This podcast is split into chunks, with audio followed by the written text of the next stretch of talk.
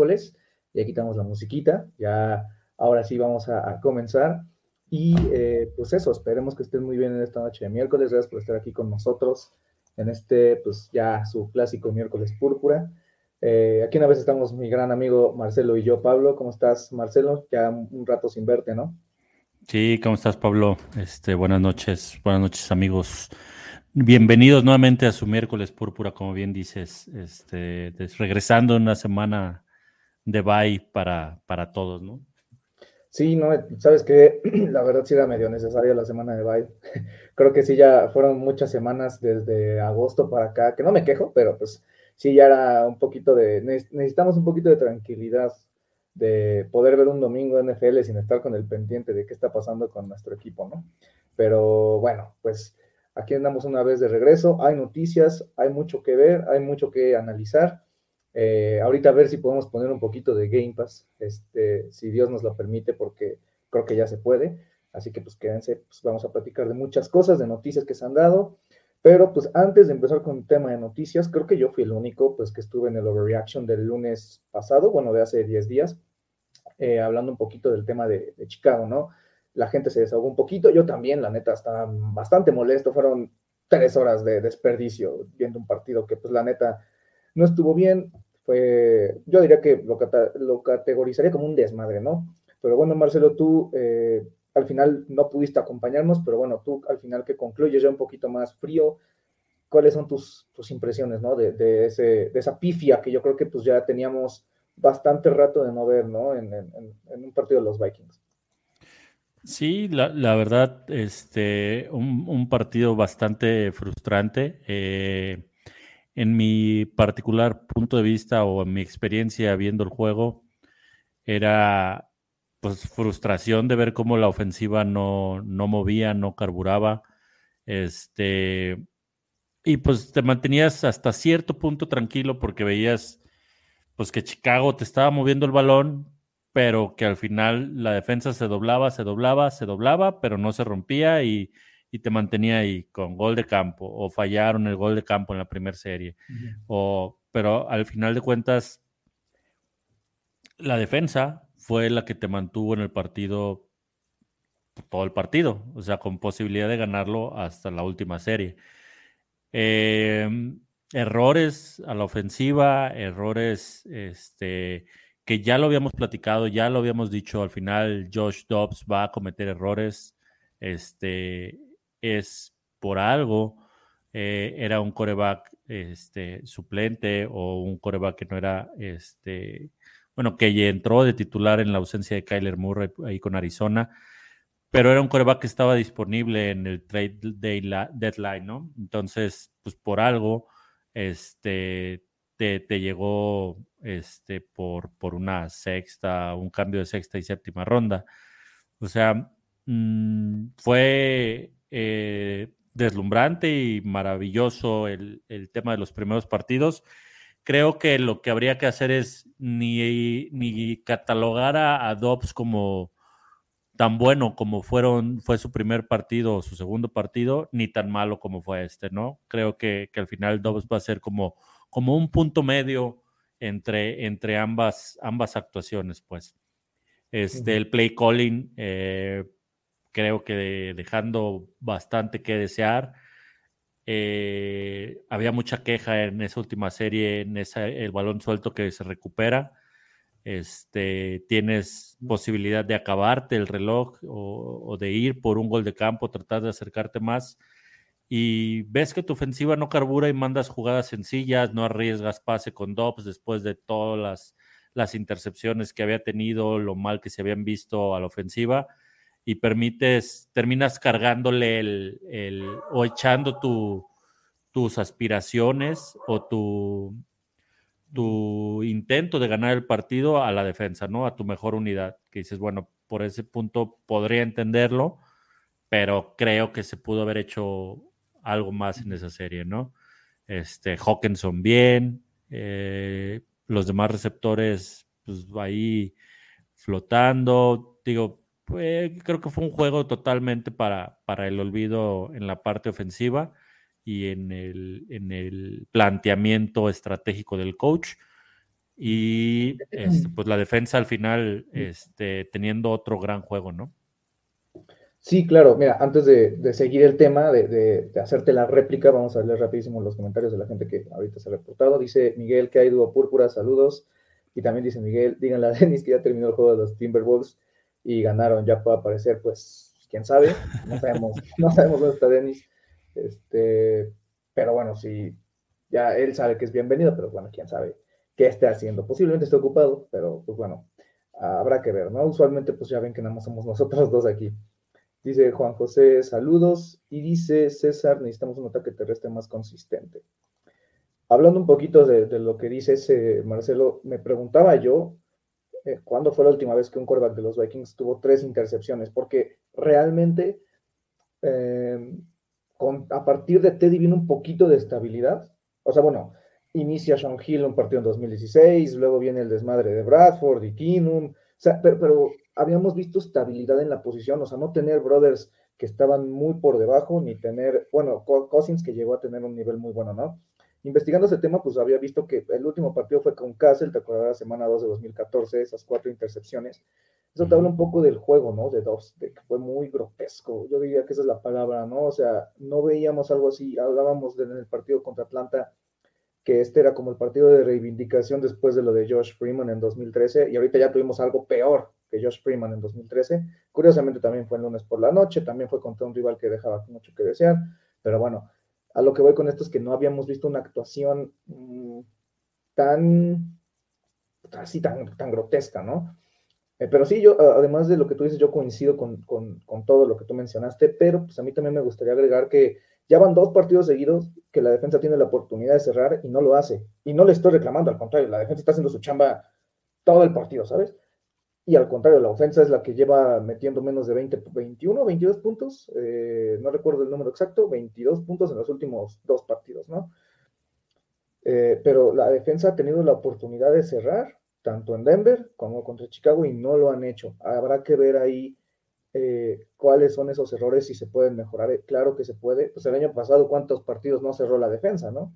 Entonces, creo que también me gustaría resaltar eso. No le estoy reclamando, al contrario, creo que la defensa ha hecho algo extraordinario, pero la verdad es que si también de estos dos equipos que han pues conseguido esos últimos puntos al final de los partidos para perderlos, también es por algo, ¿no? Obviamente, pues mentándole completamente la madre a la ofensa, que no están haciendo absolutamente nada, más que nada en este partido, en Denver vimos algo más, ¿no? Eh, dice Miguel, corríjame si me equivoco, pero no he visto a todos mandar pases profundos. ¿Será por la falta de Justin Jefferson o porque no hay confianza? Eh, sí, es una buena pregunta. ¿Te, acuerdas de algún pase profundo? No, no. No, y no sé si sea, yo le voy más a que no, no le dé el brazo, este, a que, sea por la falta de, Jefferson, ¿no? Eh, ¿Sabes cuál pase? El de, el de Addison que falla en el, en el sideline. Ese yo creo que es el, es el más largo que ha lanzado.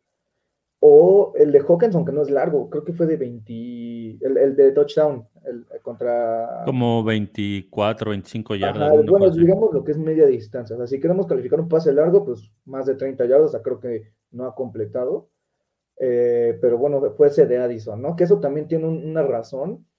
Me hubiera gustado al rato explicarles cuál es esa razón, pero este, pues, no me dio el tiempo. Pero bueno, eso, eso viene más adelante, ¿no?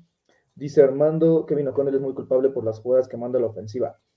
Sí y no, porque, bueno, yo hablé de eso en el overreaction, si ustedes se acuerdan, si estuvieron aquí. Lo que yo dije en el overreaction fue que el hecho de que las jugadas no salgan no significa que es un mal play calling, porque también hay cierta culpa por, el jugador que no ejecuta, ¿no? Porque mucha, o sea, sí, yo vi mucho comentario, ¿no? En general, en todas partes de Kevin O'Connell, juego conservador, no sé qué, no sé cuánto, pero también por otro lado, eso posiblemente nos diga que no tiene la confianza en Dobbs. Y hay dos puntos, ¿no? O sea, está el punto de, está bien, no tienes la confianza, manda jugadas sencillas, o la otra es, ¿por qué metes a un coreback en el cual no confías, ¿no? Entonces, eh, yo lo que creo que también hay que checar en esas jugadas, les digo, pues yo nada más chequé algunas jugadas de Dobbs, sinceramente, no, no jugué, no, no chequé la última serie, creo que la última serie no fue, no fue tan catastrófica como muchos piensan, o sea, no, más bien fue catastrófica porque no se ejecutó de buena manera, pero no, no siento que el play calling haya sido como muy así malo, ¿no? Eh, aquí César nos dice, Dobbs tiene potencial, potencia, pero no mucha puntería. También, también. Eh, ¿Qué otra cosa? Pues sí, o sea, creo que también yo toqué bastantes temas ahí en el, en el overreaction. No sé si tú quieras mencionar algún otro, Marcelo, algo, algo en específico. A mí me gustaría resaltar un poquito, bueno, lo de la defensa, pero Metelus con un partidazo, Hunter con un partidazo. Creo que hizo falta otra vez a Caleb Evans para pelearle un poquito ahí al, físico de DJ y, Y este, este liniero que estuvo eh, teniendo varios snaps, que también jugó bien. Sheldon, Sheldon, no. Sheldon Day, ajá. Exacto. También se vio, se vio bien. Este, Metelus ya en, en posición de ser uno de los mejores defensivos de la temporada, ¿no? No sé qué, qué, qué opines al respecto, Pablo. Creo que ha tenido una temporada de, despunte o de, despegue, ¿no? De, ah, ¿Me, de quién? Metelus. Ah, sí, sí, sí, claro. De, lo que se espera, se esperaba o se esperaría de él, creo que está despegando su, su, su prime, por así decirlo. Sí, y lo bueno es que pues firmó ese contrato que muchos criticaron al principio de la temporada de por qué le estás dando un contrato a un safety que no es el titular. Ahora ya tenemos este, pues la razón y sí 100%, o sea, Metelus tiene que ser el tiene que ser parte fundamental de la ofensa de aquí a los próximos dos, tres años, si es que Brian Flores se queda y si es que siguen corriendo algo similar a lo que corre Flores. Ahorita estoy checando un poquito si el contrato ya es efectivo a partir de este año y, de eh, lo que de lo que hablan varios jugadores al respecto de él, ¿no? Oyendo entrevistas o comentarios, dicen que es de que, es como un coach dentro de la cancha, ¿no? Que entiende muy bien el, el fútbol y lo que le pide tanto el coordinador defensivo como Kevin O'Connell, este, y que lo, lo lleva a la perfección, que es de esos comentaba, por ejemplo, Harrison Smith o Harrison Phillips también, eh, que es de esos jugadores que sabes que en algún momento va a terminar siendo, siendo coach. Sí, justo, mira, hablando un poquito del contrato, el contrato toma efecto a partir de 24, así que por lo menos este Metelu será agente libre hasta 2026. Eh, faltaría ver su edad, si no me equivoco, de tener 26, creo, ha de tener 26 o 27, si no me equivoco pero eh, pues sí tiene, va para largo, o sea, creo que es un jugador que, que eh, yo también lo he mencionado varias veces, vimos esa evolución, ¿sabes? De, de, ser un chavo que no entraba nada y que nada más era el fullback en equipos especiales, a ser importantísimo en equipos especiales, a empezar a tener snaps en defensa en su tercer año, porque acuérdate que pues el año pasado es cuando eh, es titular por sobre Harrison Smith por algunas tiene, Tiene 25 años, Pablo. 25, ok. Bueno, cumple en, en enero, está próximo a cumplir 26. Exacto, tiene 25, 8 meses. Es muy joven y, no sé si tú recuerdas que cuando se drafteó a Metelus hablaban muy bien de él también los analistas en ese draft de 2020 que decían que era importante también tomar en cuenta que era un líder en el vestidor de, los Wolverines de Michigan, que pues era un líder en un vestidor con, un equipo que en ese entonces ahorita está viendo ese fruto de ese reclutamiento, que ahorita pues Michigan es, es el número uno, eh, está próximo a jugar las semifinales del College Football Playoff, pero ser líder en, ese grupo liderado por Harbaugh, que renació ese, eh, más bien hizo que hizo renacer este programa, eh, pues es importante, ¿no? Y ahorita estamos viendo pues, esos frutos, ¿no? Una, una sexta selección, o sea, el, el, el hallar valor en rondas profundas, ¿no? Tal cual. Sí, y, yo también he hablado de eso, de eso, o sea, el draft de 2020 ahorita te está cargando machín, o sea, digo, si Glasny no hubiera, no hubiera tenido esos problemas y no hubiera tenido esa, situación por estar muy desafortunada, yo creo que habría sido un corner bastante sólido. Desafortunadamente, Danzler pues termina, pues, creo, que dónde está ahorita, en Houston, si no me equivoco, pero sales de ahí con Jefferson, con Wanum, Lynch, que bueno, ahorita tuvo esa lesión, pero también es importante. Fue importante los últimos Osborne es de ese draft también. sales con dos, con dos receptores titulares, con tu safety titular, con Brandel, que también es este banca, con Ezra Cleveland, que digo, ahorita ya está en, Jacksonville, pero también fue titular aquí tres años. Entonces, creo que fue un, muy, muy, muy buen draft. Dice aquí Eric, ay, caray, dice, Kevin es culpable por no ser lo suficientemente agresivo y tiene la tendencia de quitar el acelerador en vez de por, por la yugular. Creo que también lo ha mencionado muchas veces él, ¿no? De, tienen que cerrar partidos, es algo que pues, deberían de, el plan de juego a raíz de pues, ir con ventaja y, en esas situaciones no ha sido lo mejor posible, ¿no?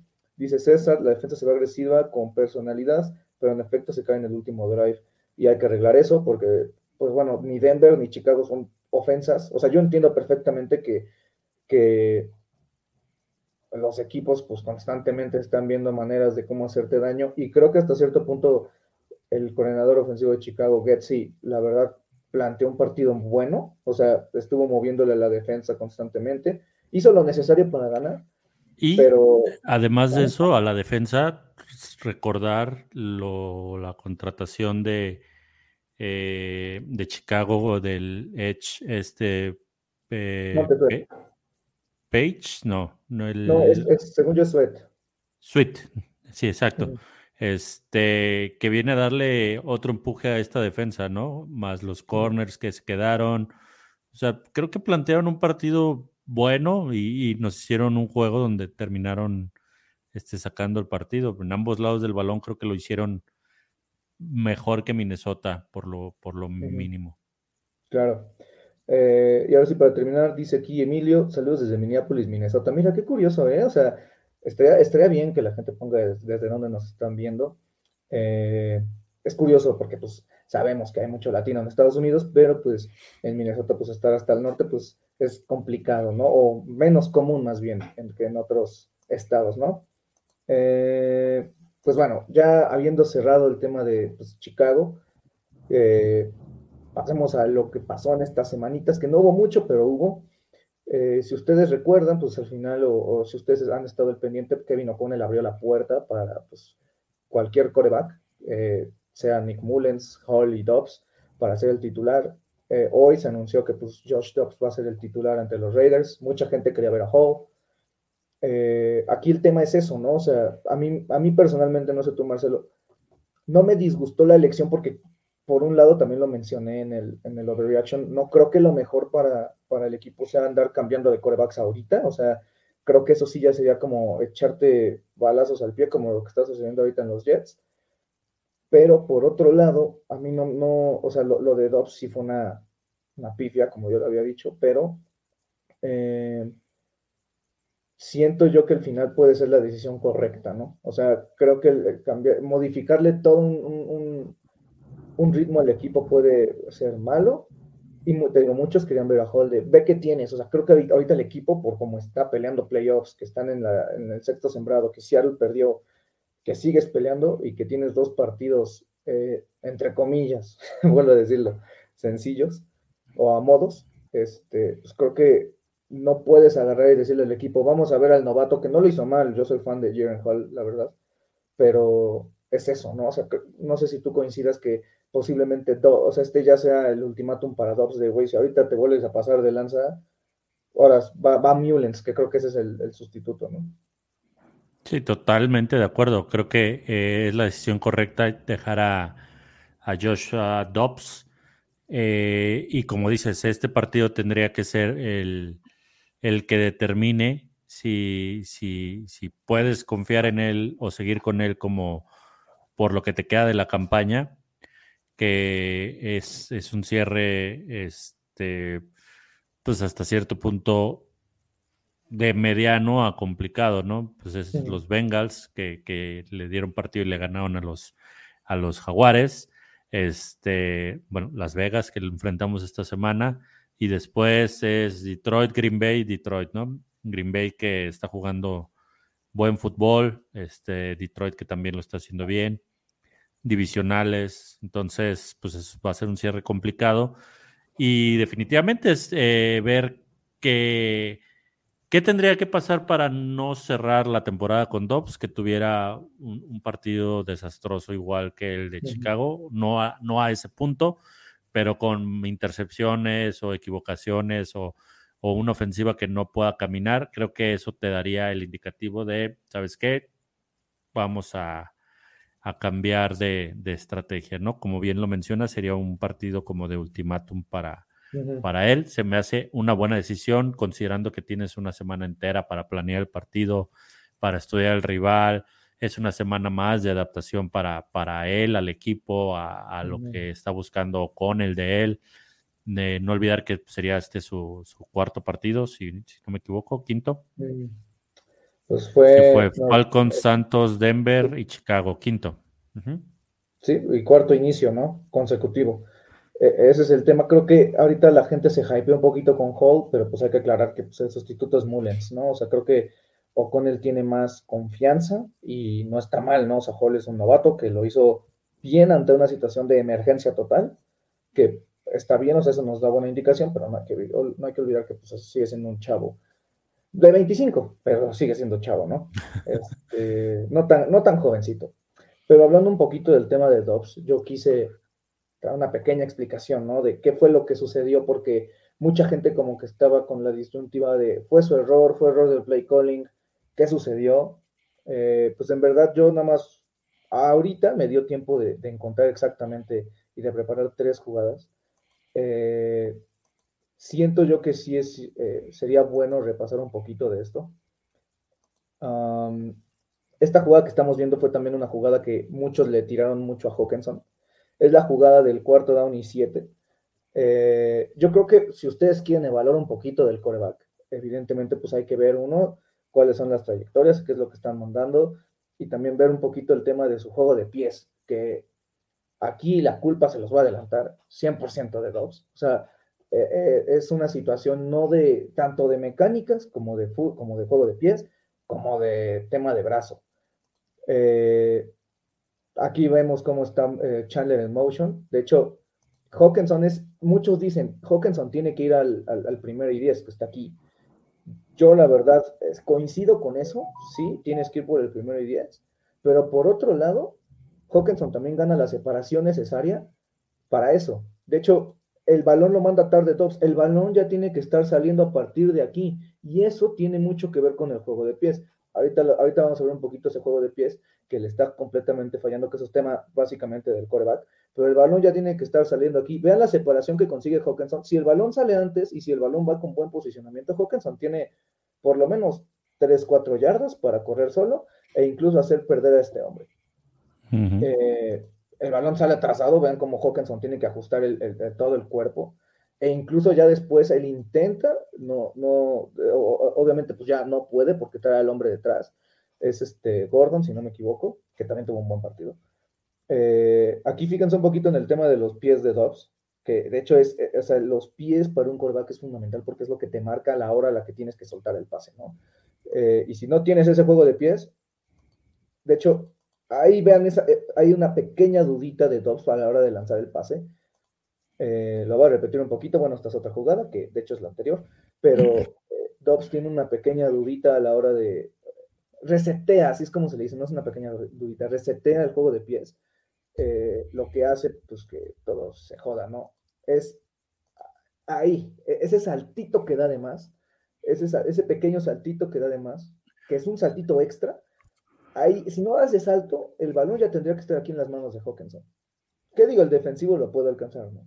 Pero el balón ya tendría que estar en las manos de Hawkinson, sale tarde, sale mal, este, no le dan ni una sola chance a Hawkinson de ir por la primera oportunidad.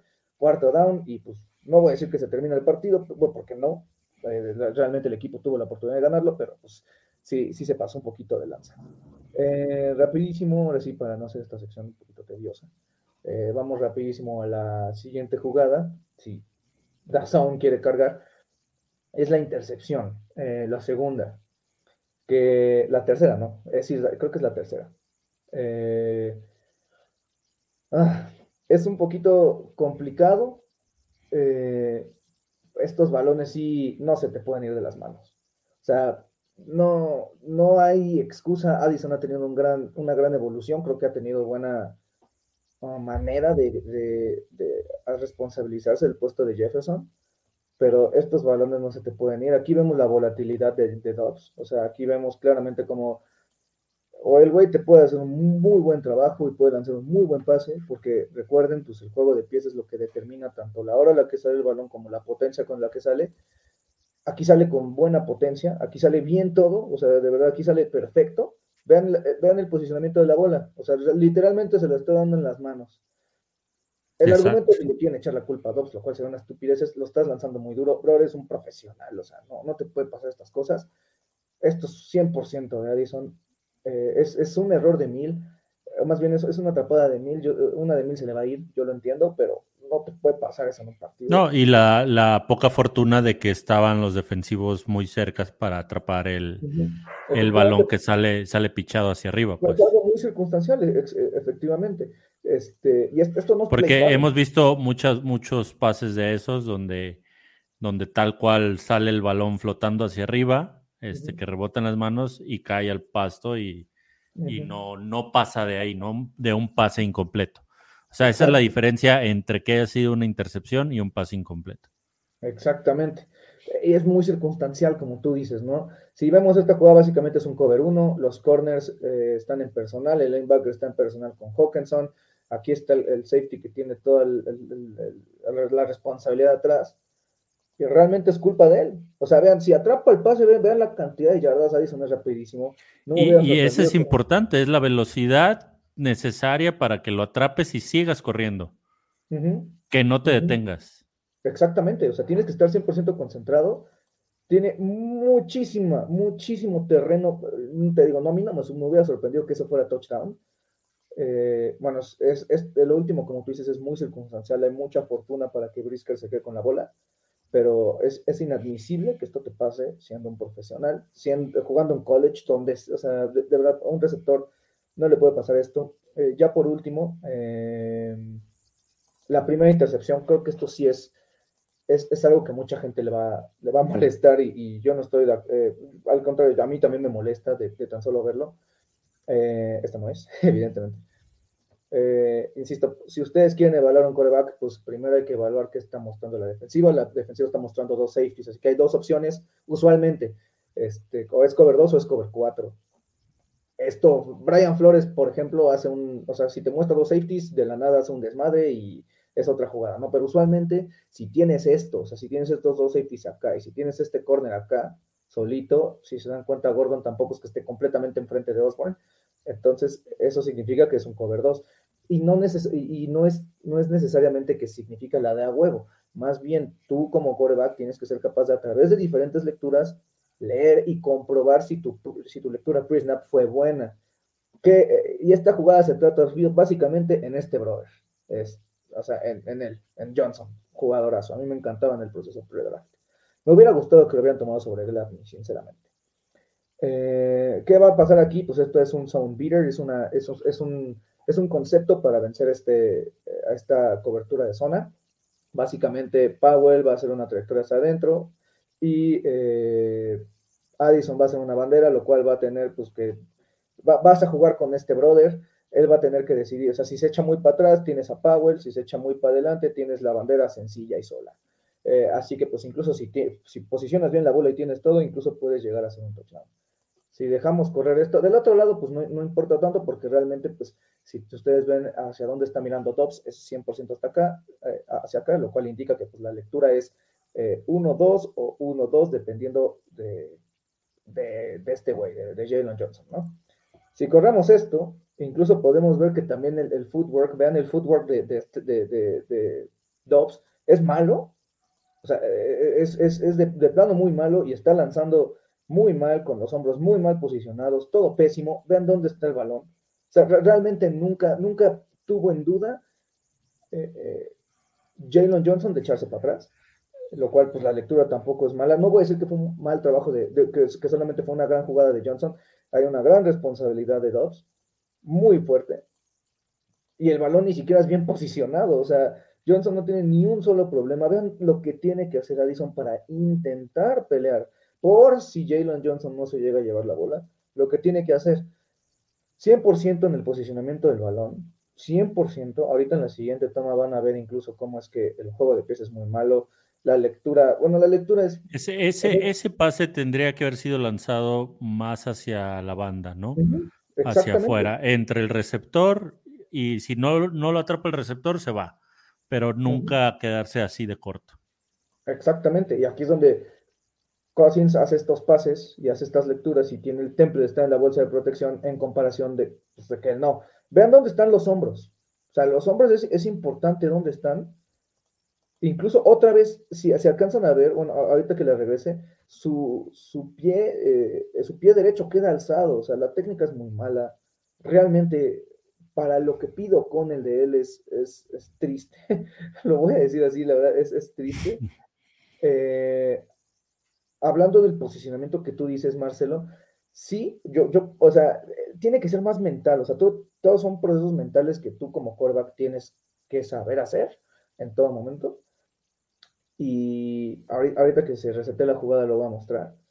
Básicamente hay que también ver hacia dónde está corriendo la ruta Addison y también tú tienes que tener el, digo, el, conocimiento para saber dónde poner la bola en caso de que él se esté echando para atrás. O sea, te digo, no es que eh, eh, hay que ver incluso también su trabajo. O sea, él hace muy buena chamba e incluso finta de que va a ir hacia, hacia Power, lo cual hace efectivamente que Dobbs lance ese pase, pero Addison está corriendo hacia acá, o sea, hacia la yarda 47. El pase, si tú eres Dobbs, tienes que ser, o sea, si estás viendo que él se está echando para atrás, o incluso puedes ver que él se puede estar echando para atrás, tienes que posicionarlo por ahí de la 45, darle la chance a tu receptor de atrapar el pase. Y aquí efecto, o sea, Dobbs no, no, no hace nada, no hace nada para ayudar a Addison.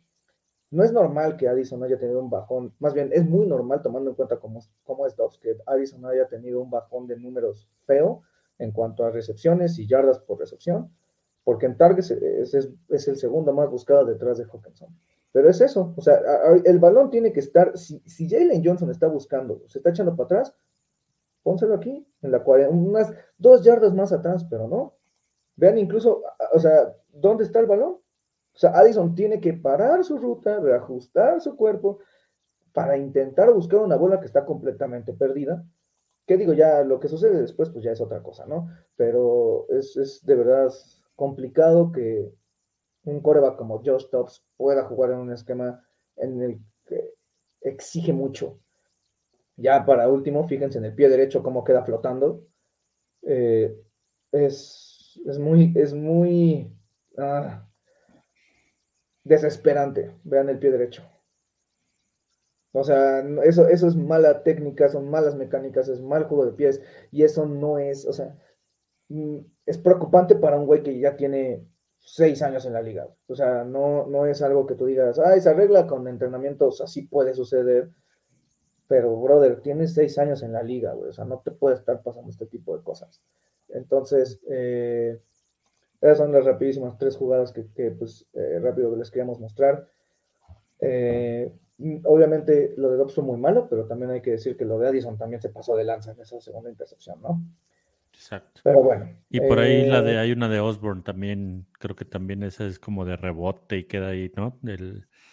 la, la intercepción, que al final redundamos en lo mismo, ¿no? O sea, si son, si fueran buenos pases directos donde van, pues no estaríamos hablando de, de intercepciones. Es que realmente, pues es eso, o sea, esta, esta ofensiva, lo que te exige es, o sea, muchas cosas antes del snap y muchas cosas durante el snap.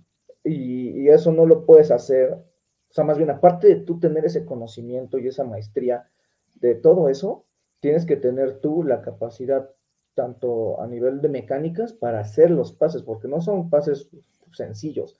Y Cousins apenas le estaba agarrando el pedo a esto. Entonces, si traes un güey que pues, no ha pulido eso, que viene de otro esquema, que está intentando entender, o sea, volvemos al, al, tema, ¿no? O sea, ¿de quién fue más culpa? ¿De O'Connell por intentar hacer que Dobbs se adaptara a él? o de Dobbs por no adaptarse a ese esquema. O con él también tiene que ser capaz de agarrar y decir, güey, tú no vas a, o sea, confío en ti, pero no vas a sacar esto y este, pues, adaptar lo que tienes hacia él, ¿no? O sea, a ver, ojalá que, lo de Jefferson pues pueda ayudar. Pero pues bueno, eh, leyendo un comentario de Miguel, dice, no sé si entendí bien, pero Rick Sosa publicó que la gente no está contenta con la asignación de Dobbs como titular contra los Raiders. La verdad no vi lo que publicó Rick, pero pues la gente sí, no, no, o sea, bueno, yo no he visto que haya gente así que diga, no manches, vamos a perder.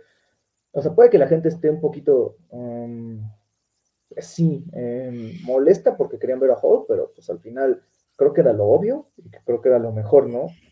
Eh, sí, sobre todo molesta por la actuación que, vivimos el, pasado lunes, ¿no?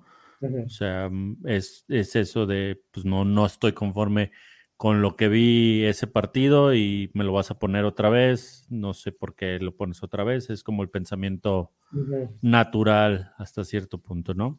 Pero pues también, mira, si yo me estoy quejando de esas mecánicas y todo eso, que no lo estoy mostrando todo, evidentemente, si me pusiera a hablar de todo lo que necesita un coreback, pues me tardaría dos horas, pero si O'Connell tiene la confianza de verdad de decir, bueno, yo puedo, o sea, yo te puedo ayudar para sacar este partido adelante, pues también es porque ellos saben, o sea, pues son coaches, son profesionales, les pagan por eso millones de dólares, entonces, eh, no creo que, o sea, muchos dicen, fue la decisión incorrecta, no sé qué, mira, nosotros que no somos aficionados, o sea, no somos ni coaches ni tenemos la experiencia. Yo me trato de informar de fuentes externas, ¿no? Pero no tenemos ni el insight ni sabemos, o sea, eso. Hay que también ver en cuenta eso, o sea, ¿qué mensaje le estás dando al equipo si de la nada cambias a un novato y, o a Nick Mullens? O sea, vas a tener que ver otra vez temas de ritmo. Y si instalaste algunas jugadas estas dos, tres semanas, las vas a tener que quitar o sea, son muchas, no, no solo se debe decir, güey, lo cambia y no hay tema, o sea, son, hay muchas cosas que pasan detrás que nosotros evidentemente no vemos y pues eso también importa, ¿no? Pero bueno, hablando ahora sí de buenas noticias, este, Justin Jefferson regresa, creo que va a ser muy importante tenerlo en cuenta. Eh, después de casi dos meses, o creo que dos meses, eh, casi exactos, eh, pues ya Justin Jefferson jugará ante Las Vegas después de tres semanas de vamos a ponerlo a entrenar y ver qué onda, pues ahorita ya le dieron la mayor cantidad de tiempo posible para que pues él pudiera ya recuperarse. Práctica completa, de hecho, o sea, venía en el reporte de lesionados como práctica completa. Sí, exacto, sí. Pues en pocas palabras, pues ya hablando de lesionados, eh, gracias a Dios no, no hay, ya el equipo se está recuperando como lo estamos diciendo, o sea, Hawkinson necesitaba ese descanso, Metellus necesitaba ese descanso, o sea, hay jugadores... Eh, y, y, sobre todo no, no dejar de lado pues que se ha, eh, se ha tenido bajas y bajas importantes durante toda la temporada. Eh, muchas veces nos quedamos con la seguidilla de triunfos que se tuvieron y no se valoran de, de la manera tan importante que creo que es hacer esos ajustes a la caída de tu coreback titular, a la caída de tu receptor titular, el mejor receptor de la liga, al líder de tacleadas, tacleadas que habías tenido con linebacker como Jordan Hicks, a Davenport que lo había hecho un par de partidos y vuelve a recaer. Entonces, todas esas lesiones al final te van, te van impactando y te van generando eh, esta problemática de, ir sacando resultados, ¿no? Creo que nos molestamos y decimos, ay, perdimos contra Denver, no puede ser, perdimos contra Chicago, qué, qué terrible. Pero bueno, al final eso es consecuencia también de, de no tener un equipo sano 100%, ¿no? No, y deja tú, o sea, tu coreback titular, tu coreback franquicia se fue para abajo, o sea, no es cualquier cosa y el mejor jugador ofensivo de la liga no está. O sea, realmente eh, ya estamos hablando de chance lo que les pasó en 2016 cuando se cae Teddy, cuando se cae Peterson, cuando la línea ofensiva se, se derrumbó, o sea, no, no tanto así. No me acuerdo si de dónde leí ese artículo hace muchos años que el peor equipo en cuanto a suerte por lesiones fueron esos Vikings de 2016, ¿no? Pero em, hablando de las lesiones de hoy, pues el único que no participó fue Theo Jackson por enfermedad. Limitados estuvieron Nwangu y Najee Thompson, que ninguno es titular. Y los que tuvieron participación completa fueron Tonga, que pues, tampoco es que esté jugando mucho, y Evans y Jefferson, que sí son piezas muy importantes. Y pues eso, ya tendremos de vuelta a Justin Jefferson. Veremos si genera esa química con eh, con Dobbs, veremos cómo ayuda, porque sin duda va a ayudar, ¿no? O sea, no, no es tan fácil como decir, ponle un corner a este güey, no hay tema, o sea, realmente, pues sí se tiene que esquematizar contra lo que hace Jefferson, y es eso, o sea, ahorita que tienes un coreback móvil, va a ser también un poquito más difícil cubrir a Jefferson, ¿no? Con un Addison ya más, un poquito más maduro en comparación del inicio. al final agregas una arma potente y de, de, calidad como lo es el mejor receptor de la liga, ¿no? Claro, claro. O sea, que al final te va a marcar diferencia en... en eh, al final van a tener que dejar algún resquicio libre, o la corrida de Dobbs, o Addison, o Hawkinson, o Osborne, o alguno, o Jefferson. O sea, al final van a tener que decidir sobre cuál este, sobre cuál canica poner sus fichas, ¿no? Exacto, eh, le va a beneficiar a todos, ¿no? Como dices, a Hawkinson, a Addison, a Dobbs, a todos le va a beneficiar. Este es el mejor receptor de la liga. Que bueno, ahorita Tyreek Hill está con ritmo de romper esa marca de Calvin Johnson, ¿no? Que veremos si, lo hace, pero eh, pues Jefferson, la verdad, pues ha demostrado ser el, mejor de los últimos tres años, ¿no? Eh, pero ya hablando 100% y ya para terminar el último tema que tendremos hoy de, de lo que veremos el domingo en Las Vegas. Va a ser la primera vez que los Vikings juegan en Las Vegas de temporada regular. ¿Te acuerdas que el año pasado jugaron en pretemporada? Pero pues sí, los Vikings van a visitar a los Raiders, que no es un oponente que vemos mucho, ¿no? O sea, comparación de, no sé, San Francisco.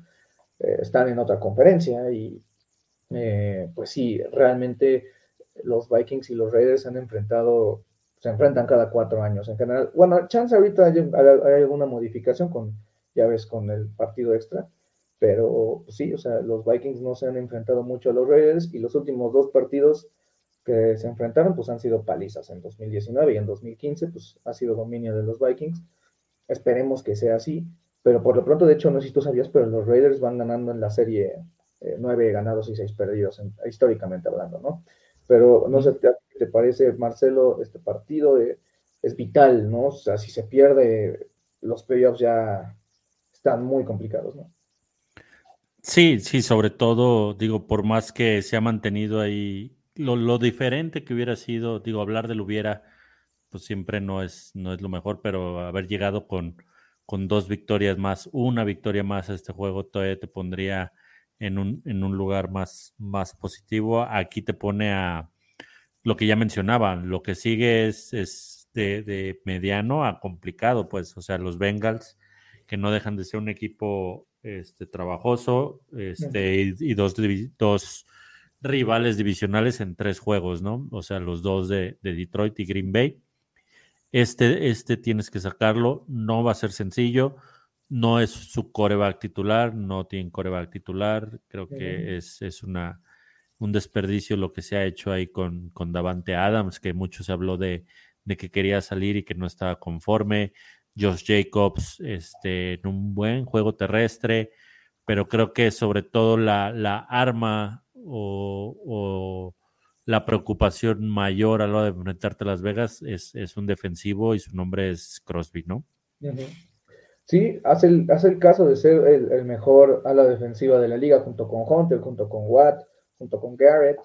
Eh, la verdad sí es un, es un gran jugador. O sea, siento que este equipo de Las Vegas tiene algunas piezas así importantes, como tú dices, que alzan la mano. Caso de Crosby, um, caso de, bueno, creo que creo que defensivamente hablando puede ser el único, pero ofensivamente pues mencionaste Devante Adams, Jacoby Myers, que no ha tenido una mala temporada, Josh Jacobs, que el año pasado fue el campeón para temas de, yardas por acarreo.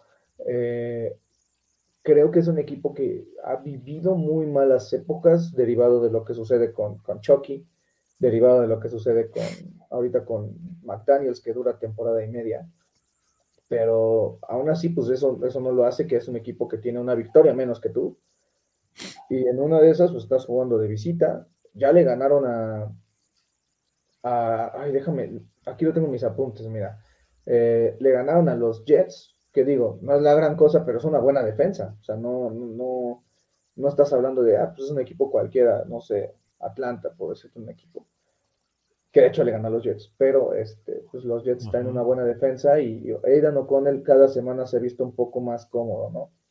Sin embargo, pues también vienen de derrotas eh, en Miami y contra Kansas City, y también es importante aclarar que ellos también vienen de un bye, ¿no? Sí, tienen eh, las victorias que han tenido es contra Jets, Nueva York, Patriotas, Green Bay y los Broncos.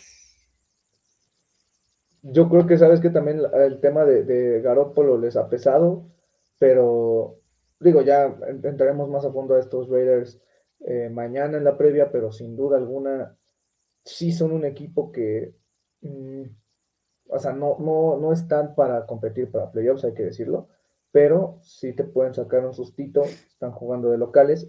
Hoy vi eh, que, bueno, según el reportero de ESPN, Seifert, que más de la mitad del estadio podría estar para fanáticos de los Vikings, ¿no? Hay que ver quiénes van a hacer ese viaje, pero sería una buena ventaja competitiva, aunque pues a los Vikings históricamente no les va mal cuando se dirigen hacia la costa eh, oeste, ¿no? Entonces, eh, hay que ver, será interesante ver pues, el primer partido de los Vikings aquí en Las Vegas, pero sobre todo eso, ¿no? Pues el regreso de Justin Jefferson, que el equipo está sano, y lo más, lo más importante no es cómo inicias una temporada, ¿no? Es cómo cierras, porque también si Detroit en una de esas vuelve a perder y tú ganas ahora sí ese partido en 24 de diciembre, es importantísimo en casa ganarlo y también, o sea, durante un rato dijimos, ah, es Green Bay en 31 de diciembre, no sé qué. O sea, Green Bay ahorita está en, séptimo lugar de sembrado. O sea, tú estás jugando bien. Están jugando bien. mira, muchos podrán decir que era interferencia contra, creo que Valdés Scantling en, en el Sunday Night Football y todo eso, pero ganarle a los Chiefs no es, no es poca cosa. O sea, Green Bay está pisándote los talones. Así que es eso, o sea, ganar los siguientes dos la ventaja es que de esos tres divisionales, dos son en casa. Y si hubieras ganado ese divisional contra Chicago, estarías 3-0 y estarías con una gran ventaja competitiva contra rivales divisionales, pero bueno, no sucedió, ¿no? Así es. Este, y, pues sí, como dices, eh, los Raiders van a ser de esos rivales piedritas en el zapato, ¿no? O sea, que son incómodos, son este, no va a ser un partido sencillo, no va a ser un partido que, se vaya a ganar caminando, este, como dicen por ahí. Eh, pero bueno, ojalá y se saque, ojalá y como dices, el regreso de Jefferson ayude al equipo a tener más armas a la ofensiva y que la defensiva se mantenga como lo ha venido haciendo y tenga esa, esa pequeña mejora de, de poder cerrar la última serie eh, y, darle el, cierre al partido adecuado, ¿no? Ah, ¿Sabes qué? Rápido, paréntesis, antes de seguir con el tema de los Raiders, hay dos jugadores que pueden que regresen para estas últimas semanas. Uno es Jordan Hicks, el otro es este Marcus Davenport. De Hicks, pues lo único que sabemos es que pues, ha estado en las instalaciones del equipo y pues la esperanza es que pueda estar para antes de que acabe la temporada regular, así que pues, posiblemente para Green Bay, para alguno de los dos partidos contra Detroit. Eh, y para Davenport, que pues hay que recordar que tuvo esa cirugía en el tobillo, también la esperanza es que vuelva para antes de que termine la temporada regular, ¿no? Entonces, volvemos a lo mismo. Si ganas estos dos partidos, te pones ocho ganados, seis perdidos, y enfrentas a estos tres rivales divisionales que jueguen bien o jueguen mal, son rivales divisionales, son partidos difíciles, son partidos que te van a hacer rascar la cabeza, aunque sean en casa, aunque sean de local, pero con, un capitán como lo es Jordan Hicks y con un jugador tan habilidoso como lo es Davenport, sería un parote, tomando en cuenta que ya tienes a, Jefferson de regreso, ¿no? Y, al fin, y al final siempre es importante entrar al mes de diciembre eh, practicando tu mejor fútbol, pero sobre todo lo importante y lo que hace, lo que te hace practicar tu mejor fútbol es llegar lo más sano posible. O sea, mientras más jugadores y más parte de tu roster esté al 100% esté sano, más competitivo puedes llegar a ser. Efectivamente, mira, hablando de temas de lesiones, los únicos jugadores que, pues, o, sea, o no vuelven o muy factiblemente no vuelven son Dean Laurie, que bueno, fue titular, pero como tú dices, Day lo ha hecho bien, Roy lo ha hecho bien. Oli Udo, que se lesionó contra Filadelfia, eh, que bueno, era el sustituto de O'Neill, pero bueno, de Dariso también, pero bueno, evidentemente no va a volver. Este, Cousins, que aunque muchos hagan la ilusión de que, güey, si este, Rogers está entrenando cosas también, pues no, y Akers que tampoco. Entonces, eh, pues sí, o sea, realmente el equipo se está convirtiendo en lo más sano posible. Y eh, pues sí, recuperando a gente como Evans, como Jefferson, ahorita va a ser vital que Hawkinson ya no tenga esas molestias, etcétera, etcétera, ¿no? Y, bueno, ahorita ya no hemos tenido problemas con la línea desde lo de Bradbury, te acordarás que se perdió los primeros partidos, pero ojalá que tampoco pase nada en la línea. Por ahí un partido, un partido que se perdió Darriso también, creo que el de Falcons, este, pero fuera de eso, los cinco han estado jugando y lo han estado haciendo bien como, como toda la temporada, ¿no? Efectivamente, ¿no? Eh, y es eso, como lo que tú dices, lo importante es jugar tu mejor fútbol ahorita. Acuérdense, por ejemplo, del 2012, que también esos Vikings inician medio bien, a la mitad de la temporada pierden partidos contra Green Bay, contra Seattle, y luego el último jalón, que juegan contra Houston, contra el mismo Green Bay, que juegan equipos de playoff ese año, pues al final terminan sacando ese récord de 10-6. Pues la idea que te gusta, que ganen al menos tres juegos de los siguientes cinco. Eh, con eso te pones 9-7, 9-8, perdón. Este, y pues estarías peleando por el séptimo sembrado, tomando en cuenta, ya, ya, o sea, ya, ya entrarían situaciones de tiebreak. De, Yo creo que séptimo, sexto, o sea, la conferencia no te ofrece, digo, creo que el único seguro sería el quinto, que se saldría Dallas, Filadelfia. Pero fuera de ahí, yo creo que sexto, séptimo va a estar ahí entre la, la oeste y la norte. Mira, como tú dices, Dallas ya está dentro. O sea, Dallas ahorita se está jugando la división con Filadelfia. y ninguno de los otros dos, ni Washington ni, ni, Nueva York, van a tener nada que hacer. Exacto. Y luego, lo, que viene siendo del número 6 al número, bueno, de Minnesota hasta Nueva Orleans, o sea, son cinco equipos, son seis equipos y hay solo un partido de diferencia. Sea, Minnesota está 6-6, eh, ha perdido dos. Green Bay está 6-6, ha ganado, ha tres seguidos. Los Rams van 6-6, ya tienen a Kyren Williams, ya está Cooper Cup sano, está Puka Nakua sano, han ganado tres seguidos. Seattle, que iba 6-3, ahorita va 6-6, ha perdido tres seguidos. Eh, Tampa Bay va 5-7 y Nuevo Orleans va 5-7, han perdido tres seguidos. Así que, pues, si ustedes tienen dudas de pues, cómo le harán los Vikings para pasar a playoffs, que Green Bay pierda, que los Rams pierdan, que Seattle pierda, que Tampa Bay pierda y Nueva Orleans también, aunque bueno, a Nueva Orleans se le ganó, pero eh, pues es importante eso, porque les digo, ya a partir de estas semanitas ya empiezan los criterios de desempate de juegos de conferencia, juegos de división, puntos a favor, puntos en contra. Y creo que ya este año está también como criterio la dificultad del calendario, estaba leyendo por ahí.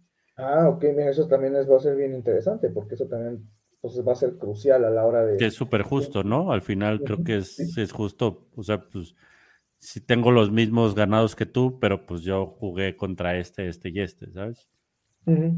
Y pues sí, o sea, ¿sabes qué? Yo creo que pues vamos a estar todos en la televisión durante seis horas seguidos viendo a los rivales. ¿Qué te gusta? El, la última semana, que es el 7 de enero. Este, o incluso el 31, que hay partidos, hay partidos a todas horas, a las 12, a las 3, los Vikings juegan a las 7. Entonces, y hay partidos incluso el sábado, o sea, sábado, el, de, el de Navidad, el de Año Nuevo y, no sé si la última semana también, pero ya hay fútbol, estas, estas fechas hay fútbol casi sábado, domingo, lunes. Pues mira, la última semana no, la última semana todos los partidos se juegan en domingo, pero lo que viene siendo a partir de semana 15, 16 y 17, hay partidos, hay, hay al menos un partido cada sábado. Esos hay, hay, que tomarlos en cuenta, ¿no? Dice aquí Raúl, saludos desde Puebla, saludos a, la tierra del camote, ¿no? Raúl. Hace mucho que no voy a Puebla, la neta. Pero pues estaba bonito. Pero eh, se nos olvidó rápido decirles algo. Eh, los Vikings, el siguiente partido, eh, no el de Las Vegas, sino el dentro de dos semanas, es contra los Bengals y es en sábado. Eh, ya se ajustó sábado a las 12, marquen sus calendarios si no lo han marcado. Sábado 16 de diciembre a las 12 se juega, ya no es Paul Brown Stadium, es Paycor Stadium, este, contra los Bengals, ¿no? Eh, por si ustedes no lo tenían marcado, por cualquier cosa, los Vikings juegan en sábado, no en domingo, entonces acuérdense de eso.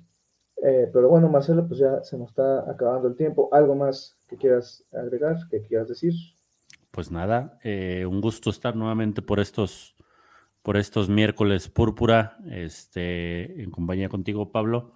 Este, saludos a Denis, este, que no pudo acompañarnos. Saludos a Pablo Pavlovich, que debería, este, debe estar bastante contento con el 2-0 parcial de su, de su AME al San Luis. Este, y pues esperar, ¿no? El todo, eh, reactivamos todo el contenido nuevamente de Informe Púrpura, ¿no? La previa, el overreaction, este, pues este miércoles Púrpura y en, redes sociales como, como siempre, ¿no? Reportes de lesionados, noticias, este, las conferencias que tienen eh, diariamente head coach, jugadores, este, lo más relevante lo tienen ahí, sobre todo en, en, en X, antes Twitter, este, pero en Instagram y en, Facebook también algo de contenido.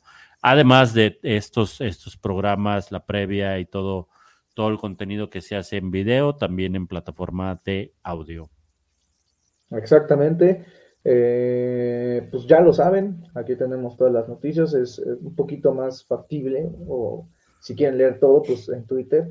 Ahorita pues no ha habido mucho movimiento, porque más de bye, porque pues recuerden que los primeros días de la semana no, pues no hay mucho movimiento ni nada, pero bueno, como también dijo Marcelo, pues un saludo a Pablo, un saludo a Denis. Eh, acuérdense de seguirnos en todas nuestras redes, en Twitter, en Insta, que no estamos muy activos, pero ahí andamos. Y aquí en Facebook, acuérdense de, pues, de eso, de que los miércoles tenemos los miércoles púrpura a las 9, que tenemos los overreactions, que tenemos las previas, que la previa saldría el viernes o el jueves, dependiendo pero nosotros se los avisaremos. Y otra cosa rapidísima, hacemos el anuncio de una vez.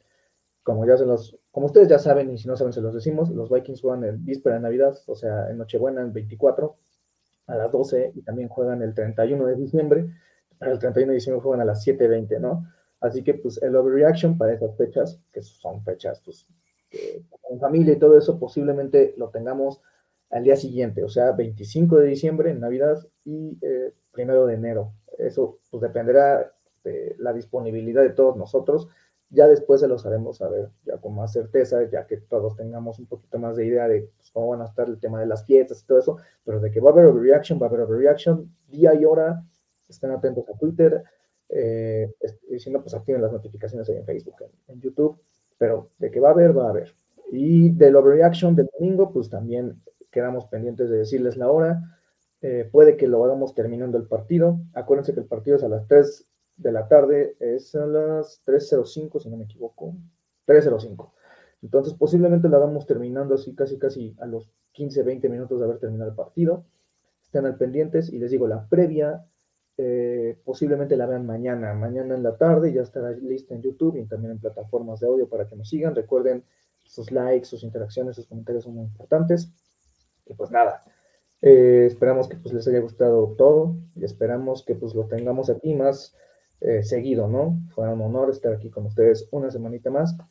Y recuerden solo una última cosa, pues ya nos quedan al menos cinco partidos seguros de los Vikings. O sea, esto ya se ha ido muy rápido, pareciese ayer que estábamos llegando al partido contra Seattle en la temporada, pero pues ya se nos va a acabar esto. Así que pues hay que disfrutarlo, ¿no? Digo, obviamente, pues luego te encuentras chingaderas como las que vimos con Dobbs el lunes pasado, pero eh, disfrútenlo. La verdad, pues ya nada más nos quedan cinco, cinco partiditos. Ojalá uno de playoffs, ojalá hasta el Super Bowl, pero pues. Ojalá nos veamos en febrero, como, como dicta y canta el, el hashtag mantra de este, de este programa. Ah, exacto. Pero si no, pues amigos, hasta el draft, hasta agencia libre, que eso es marzo, abril. Entonces, pues hay que disfrutarlo y pues aquí estaremos pues informándoles todo. Y pues nada, Marcelo, pues buenas noches, muchas gracias.